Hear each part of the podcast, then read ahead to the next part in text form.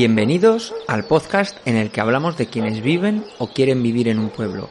Mi nombre es Guillermo Cano, urbanita de nacimiento, pero rural de corazón. Esto es Quiero ser rural.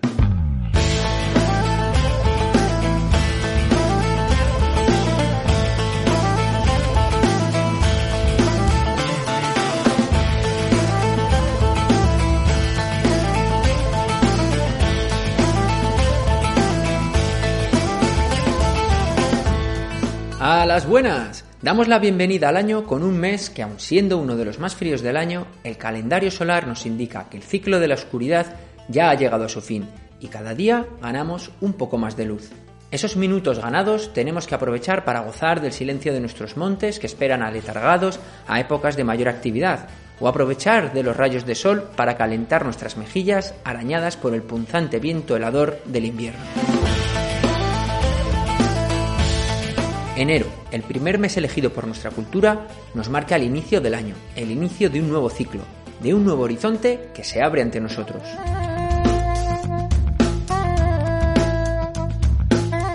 Los ciclos han estado presentes en Quiero ser rural durante estos 12 meses, y si algo tienen los ciclos son los patrones que se repiten. En nuestros paseos, uno de los patrones que se ha repetido como ingrediente principal para el éxito de nuestras zonas rurales ha sido el de tejer redes. El tejer redes con otras personas de nuestro entorno, que no estamos solas, que tenemos muchas más cosas en común de lo que parece, y bien merece la pena unirse para trabajar por ello.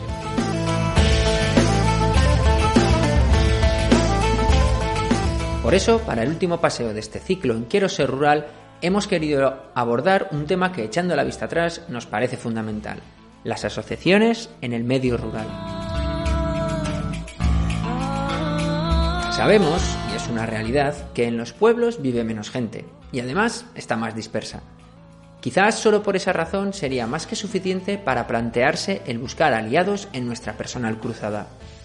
Se suele decir que el todo es mayor que la suma de sus partes, y es que las redes que podamos crear entre nosotros tienen una bonificación extra por la simple creación de esa red.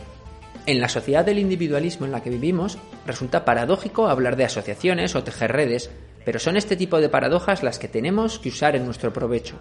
Tenemos que aprender a trabajar estas redes, a trabajar colaborativamente, a levantar la cabeza y preguntarnos quién más está allí para echarnos una mano.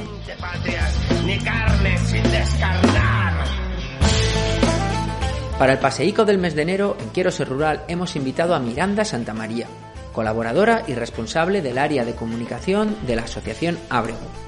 Con ella pasearemos, si la nieve nos lo permite, hasta la cima del Cudiel. Pero antes de marchar, me paso por el bar. Buenos días, Guillermo. ¿Qué te pongo? Pues lo de todos los días, Fran. Un cortado y un refrán.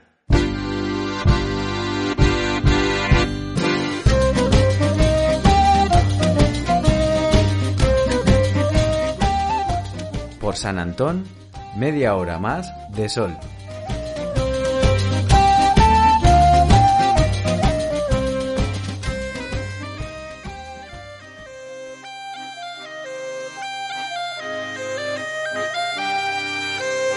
Una vez más, los ciclos están presentes en los refranes. Y es que, un año más para San Antón, puntual como solo los astros pueden serlo, comprobamos cómo ese día ganamos exactamente 30 minutos desde el solsticio de invierno allá para el 21 de diciembre.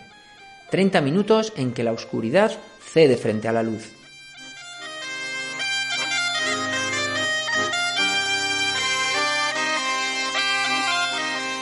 Treinta minutos que nos recuerdan que ese enorme globo que es la Tierra está en un movimiento perpetuo, un baile lleno de giros, rotaciones y desplazamientos en un espacio infinito con el Sol como único testigo. Y es gracias a la presencia de ese único testigo con el que se crea la magia de los ciclos de la vida en la Tierra.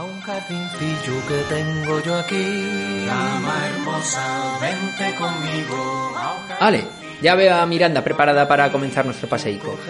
con tus manos las flores, tengo más flores que mayo y abril. Que no, no, no, que sí, sí, sí, tengo más flores que mayo y abril. Dama hermosa, vente conmigo a un jardincillo que tengo yo a ti. A los buenos días, Miranda. Muchas gracias por acompañarme en este paseico en Quiero Ser Rural. Buenos días, Guillermo. Muchas gracias. Vaya nevada, ¿eh? Que ha caído. Pues a ver, a ver si nos lo permite y no nos quedamos aquí enriscados con la nevada. Ya te digo. Bueno, Miranda pertenece a la asociación Ábrego, una asociación sin ánimo de lucro que surge para trabajar en pro de la repoblación y el desarrollo rural a través de proyectos y eventos. ¿Cómo surge la idea de crear esta asociación? Bueno, pues la asociación nació en el 2014 a través del encuentro Artim, que bueno, pues es un encuentro de arte, cultura, música, tradiciones y saberes eh, tradicionales que tenía lugar en verano en Espinosa de los Monteros, en Burgos. Eh, a partir de aquí, bueno, pues los, objetivos de, de, este encuentro eran, en primer lugar, hacer un puente entre la ciudad y las personas de la ciudad y las personas que habitan en los pueblos recuperando esas tradiciones y esos saberes tradicionales eh, pues tan importantes para, para seguir eh, conservando el medio rural. Y después también pues crear una red fuerte eh, de personas que tengan los mismos intereses y las mismas inquietudes y poder así que los proyectos que salgan adelante pues tengan más fuerza y puedan pues ser más exitosos. Entonces, después de, de estos primeros años de Artim, eh, desde las personas que lo, que lo organizaban, eh, se empezaron a plantear, pues, llevar este concepto no solo a una semana al año, sino que, bueno, pues que fuese algo que se pudiese extender más en el tiempo y no solo en un lugar, sino pues más en, en la provincia, ¿no? En este caso en la provincia de Burgos. Entonces así pues empezó a formarse la idea de la asociación y pues poco a poco se ha ido convirtiendo más en Asociación Ábrego que en el proyecto Artim, que ahora pues el 2020 no se hizo y en el 2021 pues seguramente por el tema COVID y demás tampoco se haga. Pero bueno, la Asociación Abrego sigue adelante y todo fue a, raíz de esto. O sea, que habéis evolucionado de, un, encuentro semanal en, el año a, 365 días al año. Eso es, eso era el objetivo un poco, sí. Oye, y habrá gente que tendrá experiencia habiendo montado una asociación, pero a grandes rasgos, ¿cuáles son los ingredientes que hacen falta para montar una asociación? Bueno, pues en primer lugar tener claro para qué la estás montando, ¿no? Pues un poco los, fines que, tiene la asociación, qué objetivos se quieren conseguir, em, cómo se pretende conseguirlos. Y pues bueno, una vez que ya existan varias personas que, que vayan a tener una implicación y una, un interés real en crear esta asociación, pues se empezará a hacer todo el trámite y, a trabajar. ¿Y hay, alguna serie de requisitos para formar una o cualquiera puede juntarse y montar una asociación? Sí, más o menos eh, cualquiera puede. Simplemente se hacen falta pues tres personas que quieran formar parte de la junta directiva, que tienen que ser tesorero, tesorera, presidente o presidenta y secretario y secretaria. Eh, estas son las tres personas imprescindibles para que una asociación se pueda formar. Y una vez esto, pues se empiezan a crear los estatutos, que es lo que te decía, ¿no? ¿Qué objetivos tiene la asociación? ¿Cómo se van, eh, cómo se van a conseguir? Y todo esto, bueno, qué papel van a tener los socios, cómo van a trabajar. Y una vez se establecen estos estatutos y estos acuerdos, se funda, eh, bueno, se, se, realiza el acta fundacional, es decir, el día que se funda y se, se, plasma todo esto. Y pues bueno, se empieza a hacer ya el trámite eso de los papeleos. Eh, en este caso, nosotras como estamos en Castilla y León, pues eh, hay que ir a la Junta de Castilla y León a registrar la asociación y una vez te contestan y te admiten los papeleos, pues ya estás dada de alta y luego pues quedaría toda la cosa fiscal de la agencia tributaria y todo eso. Y, pues un poco eso, tampoco, bueno, es papeleo, pero bueno, cada, todo el mundo puede formar una asociación. Es, asumible. Sí, es asumible, es asumible. Es, meterse, sí. En el fondo luego todo, una vez que te metes en papeleos, al principio cuesta, pero luego, luego todo se puede hacer. Claro, sí. Y, y a nivel interno, eh, bueno, has contado que está, estaría lo que sería la figura del presidente, de, las, de la secretaria y de un... Tesorero. ¿Cuál sería el, el tesorero tesorera? Y luego el resto, con el resto de personas que quieran formar parte de la asociación, ¿de qué manera participa cada uno de los socios? ¿Cómo, cómo os organizáis a nivel interno? Pues en nuestro caso, eh, cualquiera que quiera puede formar parte de la Asociación Abrego por medio de, pues eso, de hacerse socio. Y pues bueno, eh, lo que, lo que, claro, es que nosotras nos dividimos porque hay personas que trabajamos activamente en la asociación, ¿no? Cobramos un sueldo y trabajamos aquí, entonces nosotras estamos pues todo el día, ¿no? Pensando qué hacer y más, más implicadas en el proyecto. Pero igualmente los socios y las socias pueden eh, proponer actividades, pueden desarrollarlas, pueden eh, convocar asambleas extraordinarias para tratar cualquier tema. O sea que, bueno, que no están todos los días, ¿no? Pero eh, se les incluye en todo lo que se puede. Y bueno, vamos a entrar un poco en lo, que, lo que estáis haciendo, porque en vuestra web o en YouTube eh, podemos encontrar los distintos proyectos o iniciativas que, lleváis a cabo y desde luego no debe ser tarea fácil sacaros adelante, que llevan muchas horas eh, detrás. ¿Cómo, ¿Cómo lo hacéis para fijar un proyecto y sacarlo adelante?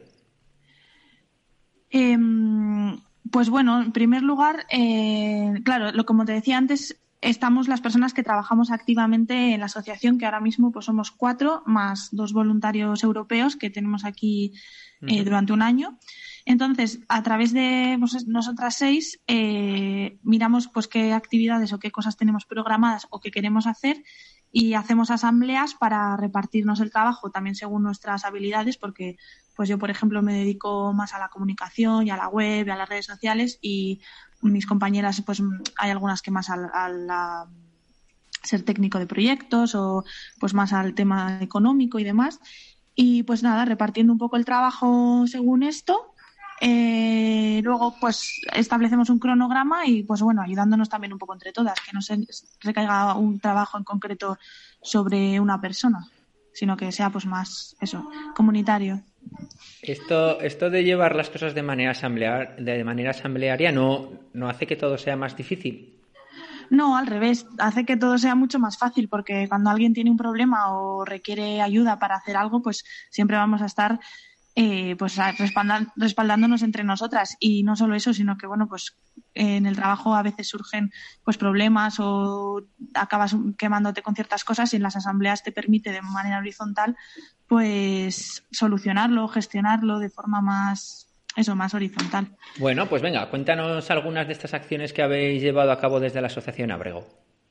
Bueno, pues como te decía antes, empezamos con el Artim, pero bueno, eso ya como este año tampoco lo vamos a hacer, al final pues eh, ya, ya queda un poco así apartado, aunque bueno, que nos, nos descartamos que lo vayamos a hacer 2022, pero bueno, a ver qué pasa. Aparte de eso, pues eh, lo que eso, lo que te contaba antes, que como nuestros objetivos está en primer lugar, pues eh, mantener esas tradiciones y esas esos conocimientos tradicionales, ¿no? pues nos, eh, hacemos cursos formativos eh, de varios días para dar estas eh, dar habilidades y formar sobre estos temas tradicionales, pues por ejemplo, bueno, no solo tradicionales, sino que también sean útiles para las personas que vayan a o que quieran vivir en los pueblos y que quieran tener su propio proyecto de vida, pues por ejemplo, bioconstrucción, horticultura ecológica, em, microbiología, bueno, muchísimas muchísimas temáticas. Por ejemplo, ahora eso en, teníamos a través de una subvención de la Junta de Castilla y León programados, eh, creo que son 10 cursos formativos eh, relacionados con el sector agrario, que bueno, solo hemos podido realizar uno por el tema COVID y estamos esperando a ver si podemos realizar en este 2021 las que nos quedan. Eh, y eso pues son algunas de fin de semana, otras son de varios días, así entre semana por la tarde, otros son solo de un día. Y bueno, aparte de esto también hacemos pues charlas y talleres de un solo día, ¿no? De temas que nos puedan interesar o que puedan interesar a los socios y socias, por ejemplo, soberanía alimentaria, economía circular, bueno, lo que lo que se va proponiendo así según sobre la marcha un poco también. Y luego también participamos con otras entidades mucho, pues hacemos, por ejemplo, plantaciones con, con, una, con un proyecto que hay aquí en Burgos que se llama la Fundación Oxígeno, que se dedica a hacer plantaciones por la provincia.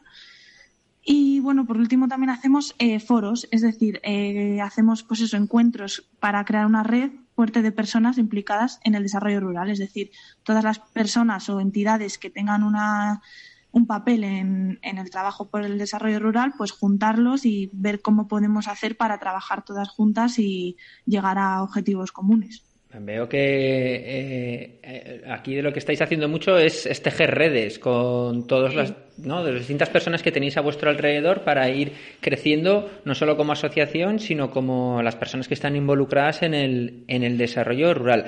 Mm. En, en, nuestros paseos aquí en Quiero Ser Rural han aparecido en más de una ocasión estas, estas redes. Mm, ¿Cómo, ¿Cómo hacéis vosotros para tejer y mantener las redes? Bueno, pues lo primero que, claro, llevamos tanto, bueno, tantos, llevamos unos cuantos años trabajando, entonces ya pues conocemos de la provincia de Burgos a muchos eh, actores que tienen una implicación ¿no? en, el, en el desarrollo rural y les vamos conociendo según vamos trabajando. O sea, igual hacemos una formación en un pueblo y de repente viene una persona que lleva no sé cuántos años trabajando y entonces pues ya tenemos ese, ese vínculo. Y luego también pues parte de nuestro trabajo es eh, buscar a estas personas o a estos proyectos, eh, llamar a personas que podamos conocer, bueno, pues ir, viendo sobre la marcha cómo podemos eh, ampliar esta red. Y bueno, la verdad nos has dicho muchas de vuestras acciones y ¿cómo, hacéis para cubrir con todos estos gastos que generáis? Pues tenemos varias vías de ingresos. La más así importante o la que más nos permite trabajar son las subvenciones, tanto públicas como privadas, eh, para pues, cubrir los gastos que suponen tanto las personas que trabajamos aquí como todas las actividades que realizamos, que en su mayoría son gratuitas. Algunas en concreto son de pago para autofinanciarlas, pero la mayoría que hacemos son, son gratuitas. Entonces, pues eso, recibimos subvenciones de la Junta, de la Diputación, de la Unión Europea, de fundaciones. Bueno, también hemos ganado algunos premios que, que tienen retribución. Y luego también pues tenemos eh, la cuota de los socios, que también es muy importante para nosotras, que pues bueno, nos, nos ayuda a, eso, a dar un pasito más hacia la autogestión y hacia el que no tengamos que depender continuamente de que nos den ciertas subvenciones o de, que, de estar pendientes de eso. Y luego, bueno, también tenemos un coworking aquí en, en Burgos, en donde está la sede de Ábrego, y pues aquí trabajamos con otros proyectos que tienen que ver con el, pues con lo que nosotras hacemos, con el medio rural y con el, el medio ambiente y demás. Y pues eso, más o menos esas son nuestras vías de, financiación. Oye, en, Quiero ser rural, con nuestros paseicos como excusa, estamos siempre a la búsqueda de, los patrones que, que, se repiten cuando hablamos de desarrollo rural. Uno de estos patrones es el de las asociaciones como motor de desarrollo. ¿Qué hace que las asociaciones o al menos en vuestro caso, tengan tanto impacto en el mundo rural? Eh, yo creo que lo que hace que tengamos tanto impacto es que con las, con las asociaciones lo que conseguimos es que las personas que viven en el medio rural sean escuchadas y que tengamos la fuerza de la colectividad para, para intentar hacer presión y que nuestros objetivos, que al final son objetivos comunes, pues se lleven a cabo porque al final con la individualidad pues pocas cosas se consiguen. Entonces las asociaciones es una forma de conseguir que de forma colectiva y que todas juntas podamos trabajar por, por lo mismo y además eso que escuchamos a las personas y las personas del medio rural se implican en estas asociaciones. O sea, nuestra asociación Abrego, muchas de las personas que forman parte son personas que ya viven en el medio rural y que trabajan cada día para, para esto.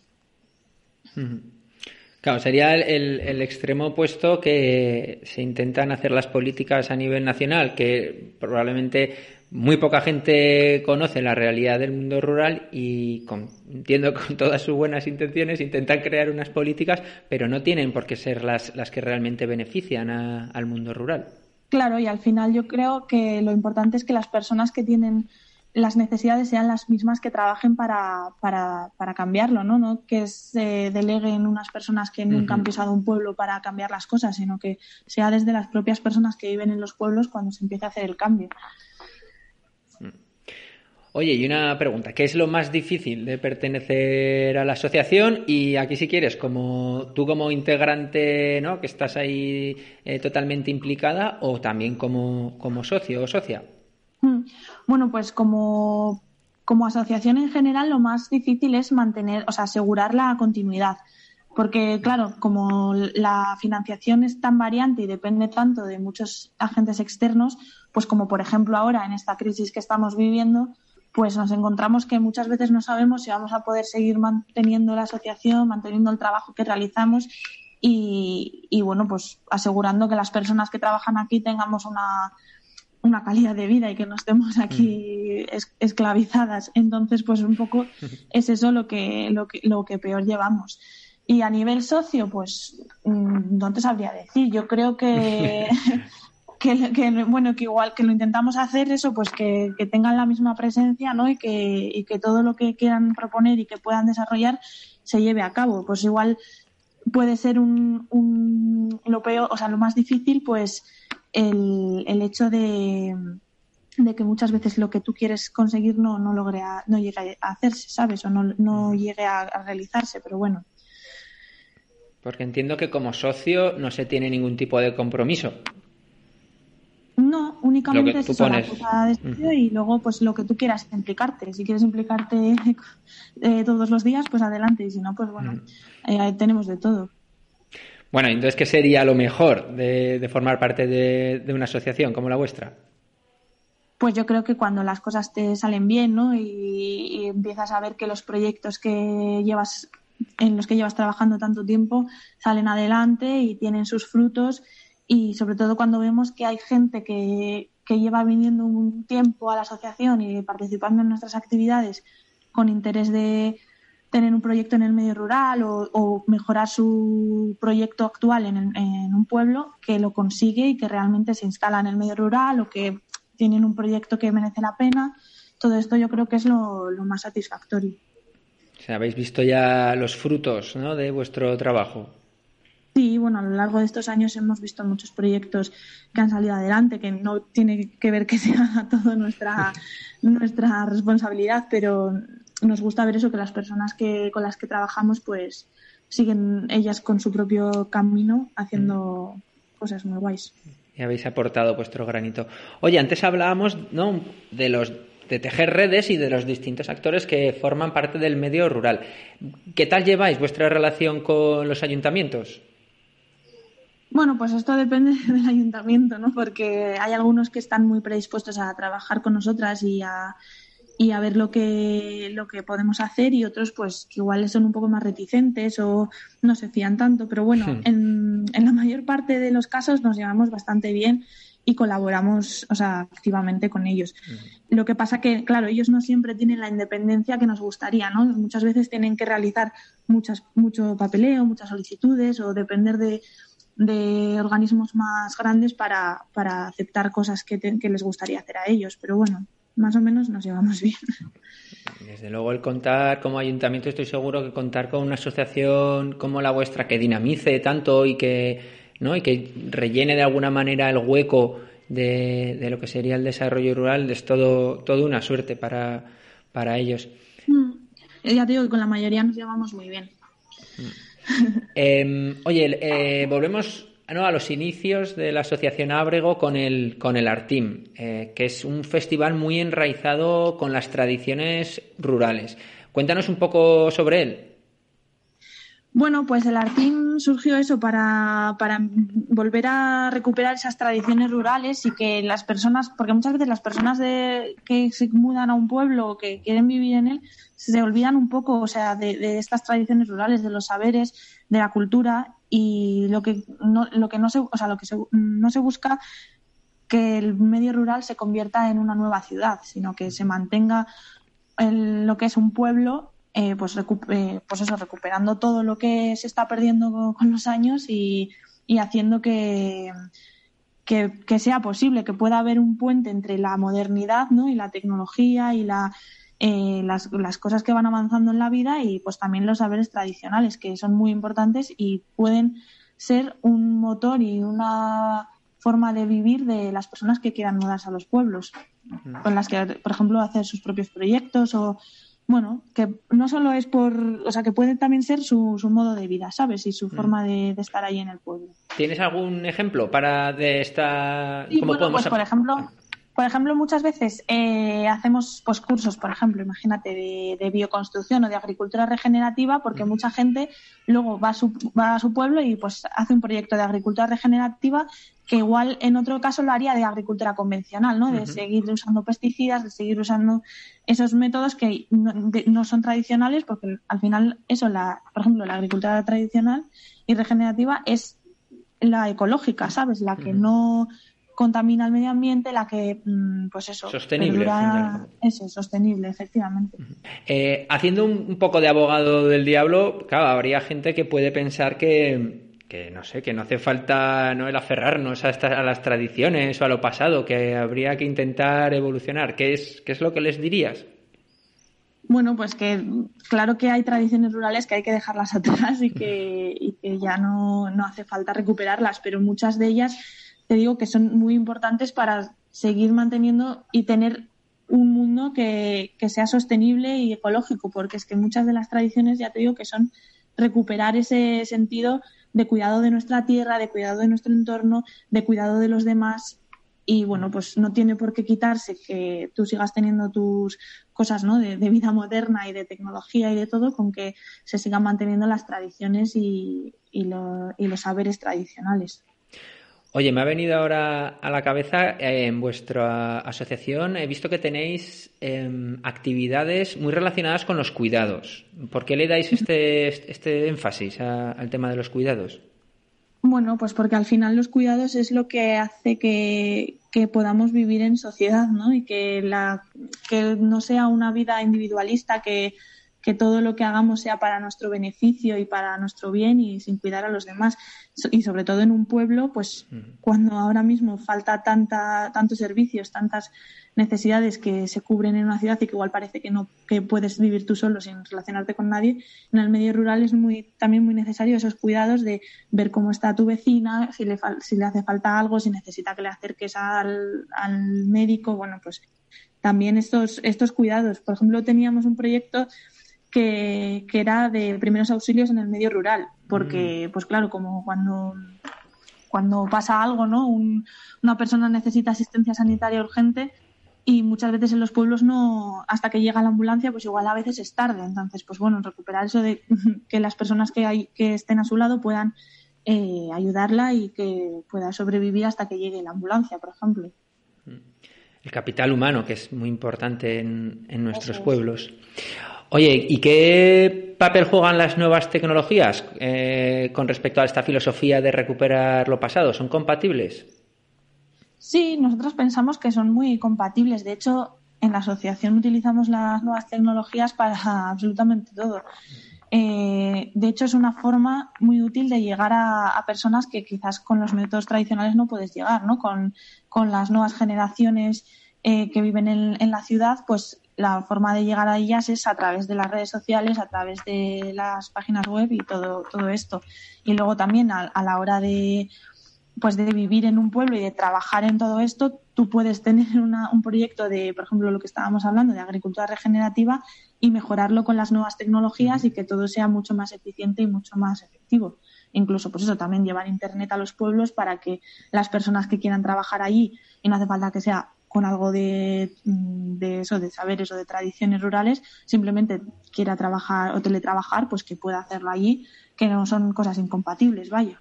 Mm. En vuestra asociación tenéis una filosofía bastante definida de, de, lo que es para vosotros el desarrollo rural. Mm, ¿Cómo podríais demostrar que realmente estáis haciéndolo? O, o mejor dicho, ¿cómo sabéis que vais por el buen camino?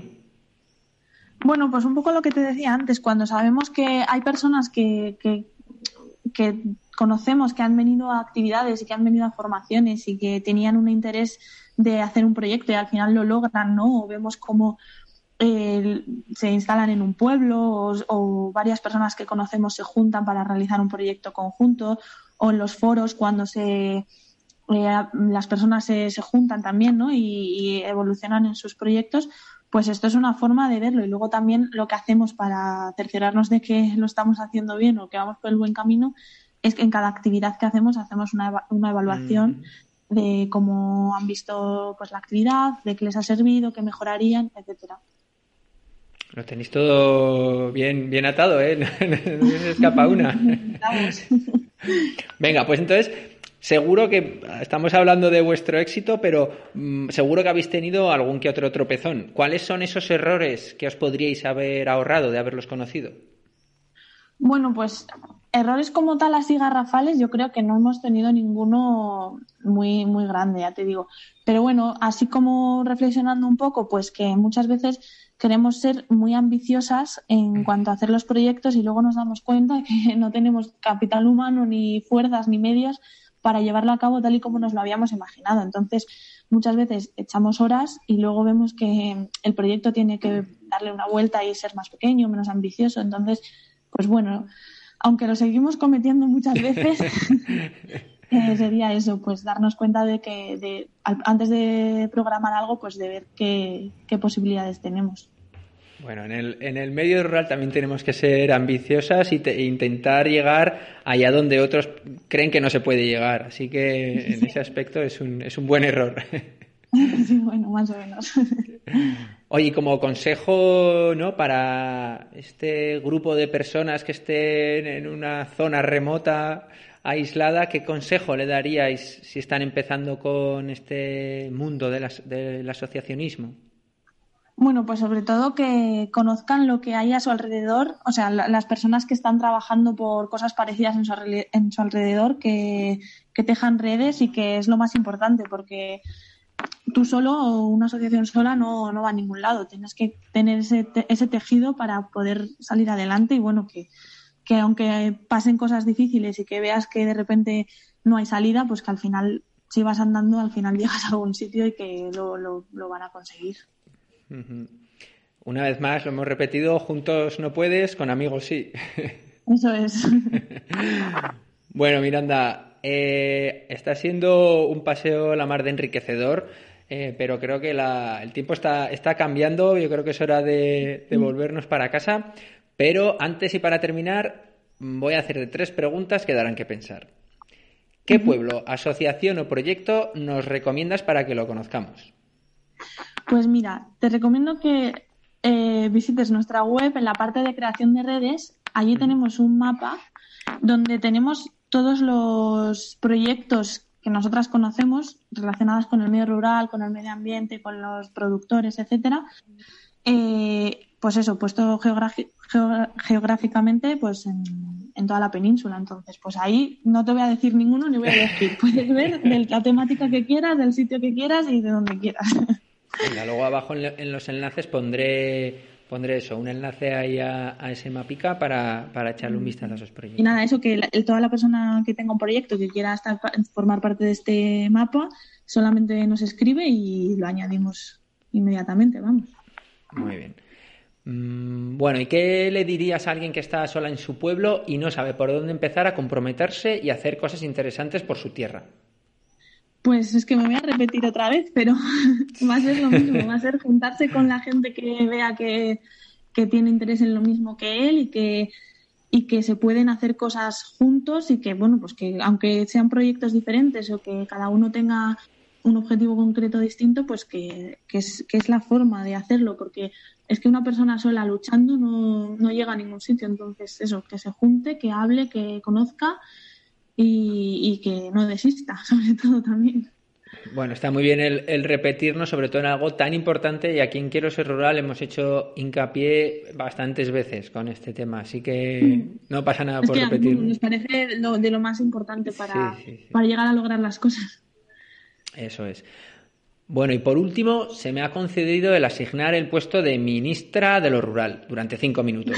Para este mes de enero, Miranda te asigno el cargo de ministra de lo rural. Así que sin más, aprovecho y te lanzo la primera y única pregunta como nueva ministra de lo rural. ¿Qué proyectos, iniciativas o propuestas te marcarías como objetivo prioritario para ayudar a nuestro mundo rural? Bueno, pues muchas gracias por este cargo. Me hace muchísima ilusión. bueno, pues no solo yo, sino que eso desde la asociación pensamos que, los pilares para que para que esto salga adelante es primero la vivienda, Segundo, eh, los servicios. Y tercero, el trabajo. O sea, que una persona pueda tener acceso a vivienda, porque muchas veces una persona se quiere ir a vivir a un pueblo y es que no alquila ni una casa, las casas que venden son viejas, no muy caras, entonces ya, ya de primeras no tiene posibilidad de, vivir allí. Por mucho que se quiera, no puedes. Y después, pues eso, eh, el trabajo, ¿no? Porque ahí al final lo que hay también es eso, escasez de, de, vivir allí. Entonces, que no solo tenga que depender de que tú tengas un proyecto muy innovador y que puedas autogestionarte a ti mismo, sino que pues que puedas tener la opción de trabajar y de, y de estar allí, pues, pues aunque sea teletrabajando o pues eso, cuantas más personas estén allí, ¿no? Pues más fácil será tener también posibilidad de trabajo. Pero bueno, esa. Y luego los servicios, pues eso, la, el hospital, la sanidad, eh, la educación. Eh, eh, acceso a, comprar comida y todo eso, pues que sea todo más accesible de lo que es a día de hoy. Pues nada, Miranda, muchas gracias por tus, por tus respuestas. Yo ahora lo mandaré al ministerio para que lo, estudien, lo analicen y a ver si nos dan alguna respuesta. Aún no me han dado ninguna. Genial, a ver si nos hacen caso un poco. muchas gracias a ti por el paseo. Sí, ha sido un paseo muy agradable y nada, espero que hayas disfrutado el paseico y que en futuras ocasiones podamos encontrarnos y compartir de nuevo estos caminos. por supuesto. Muchas gracias. Muy bien, Miranda. Pues venga, buen viaje y que vaya todo muy bien por la asociación. Igualmente. Venga, adiós.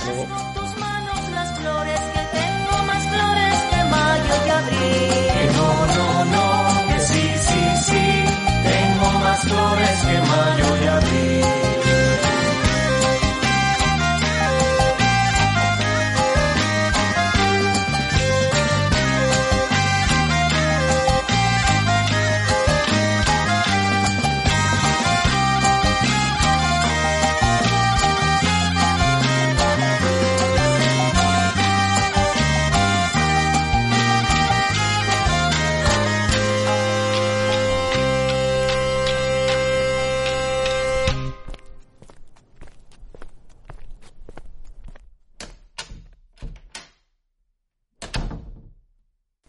Todo está inventado, no hay nada nuevo, y en los pueblos pasa exactamente lo mismo.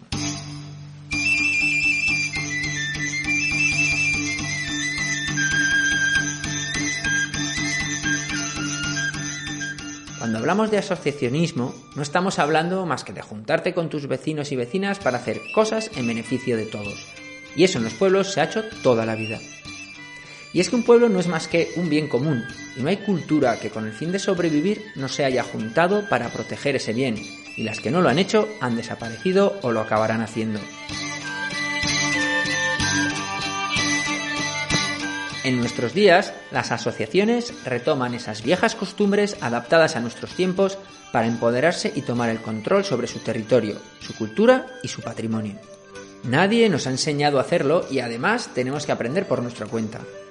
Es fácil acabar absorbido por la pantalla del ordenador o del móvil o tumbado en el sofá viendo una serie tras otra. Lo difícil es sentarse cara a cara con tus vecinos y vecinas y dejar de cavar zanjas para empezar a tender puentes. Quizás tengamos pocas cosas en común, pero al menos habrá una por la que merecerá la pena. Y esa es luchar por tu pueblo.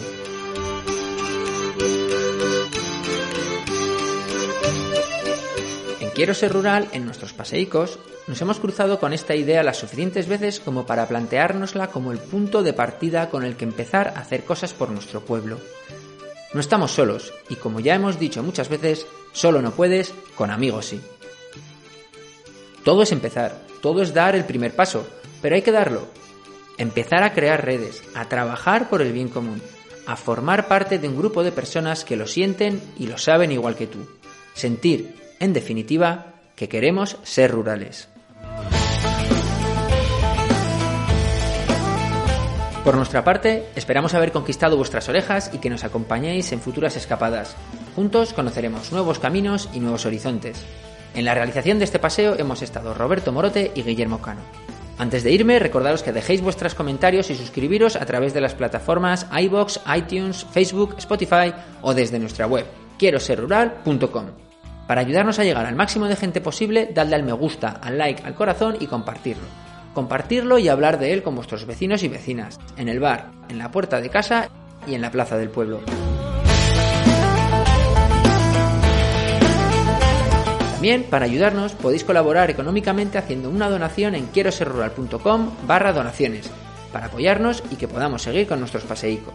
En el paseo de hoy hemos estado acompañados por Biel Way, mítica banda aragonesa con profundas raíces folk. Abajo en la descripción tenéis toda la información sobre esta banda. Y por último, agradecimientos a la persona que se queda, a la que quiere venir, a la que se fue pero volverá, a todas aquellas que dicen quiero ser rural.